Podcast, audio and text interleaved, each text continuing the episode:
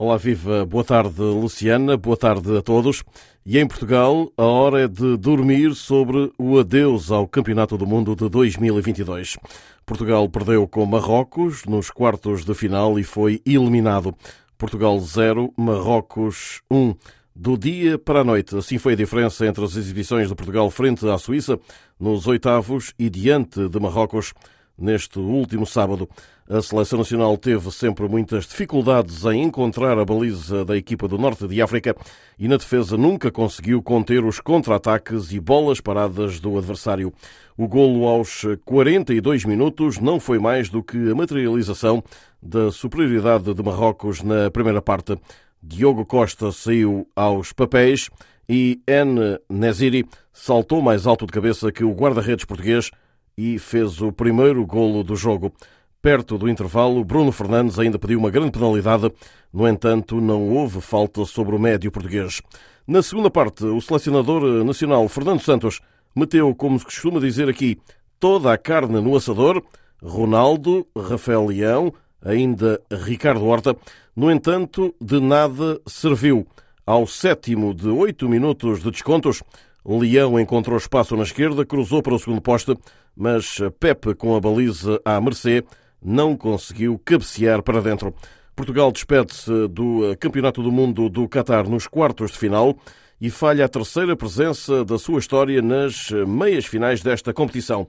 Já Marrocos faz história, torna-se na primeira seleção africana a qualificar-se para as meias finais de um campeonato do mundo. Fernando Santos, o selecionador de Portugal, no final da partida em Doha. Que a verdade é que não conseguimos, mas os jogadores tentaram. Acabámos, acabámos de ter uma ou duas situações de golo que não concretizámos, acabámos de sofrer um golo. Ao intervalo falámos isso aos, aos, jogadores, que era preciso aumentar a criatividade, aumentar e pegar, e ir em cima e encontrar espaços e fazer isso, porque esta equipa é uma equipa que defende bem. Penso que na segunda parte melhorámos bastante, mas depois desta parte final, principalmente ali nos últimos 10 minutos de prolongamento e os 10 minutos anteriores, entramos em muita ansiedade. Muita ansiedade, a querer pôr rápido a bola, eh, muito cá atrás, a querer pôr a bola lá sempre na área, sempre na área, quando podíamos eh, ter feito um pouco mais, mas os jogadores deram o seu máximo, lutaram muito, eles estão, são, neste momento estão mais tristes todos, eh, comigo também, obviamente estamos tristes porque sabemos que, que podíamos ter feito mais, apesar de ter, eles terem dado tudo o que tinham que dar.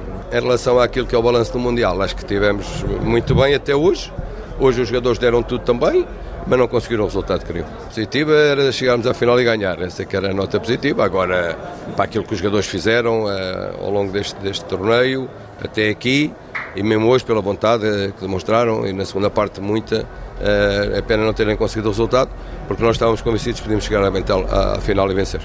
Fernando Santos, que com contrato até 2024, vai agora falar com o presidente federativo Fernando Gomes. Este é o momento para para falarmos, como sempre fizemos. Eu e o Presidente vamos falar sobre este assunto. Eu e o Presidente iremos falar sobre este assunto, como sempre fizemos.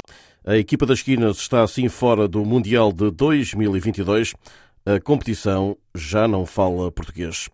E assim nos despedimos por hoje, com a despedida portuguesa do Campeonato do Mundo do Qatar. Não sei antes deixar um forte abraço para todos. De Lisboa, Rui Viegas para a Rádio SBS da Austrália.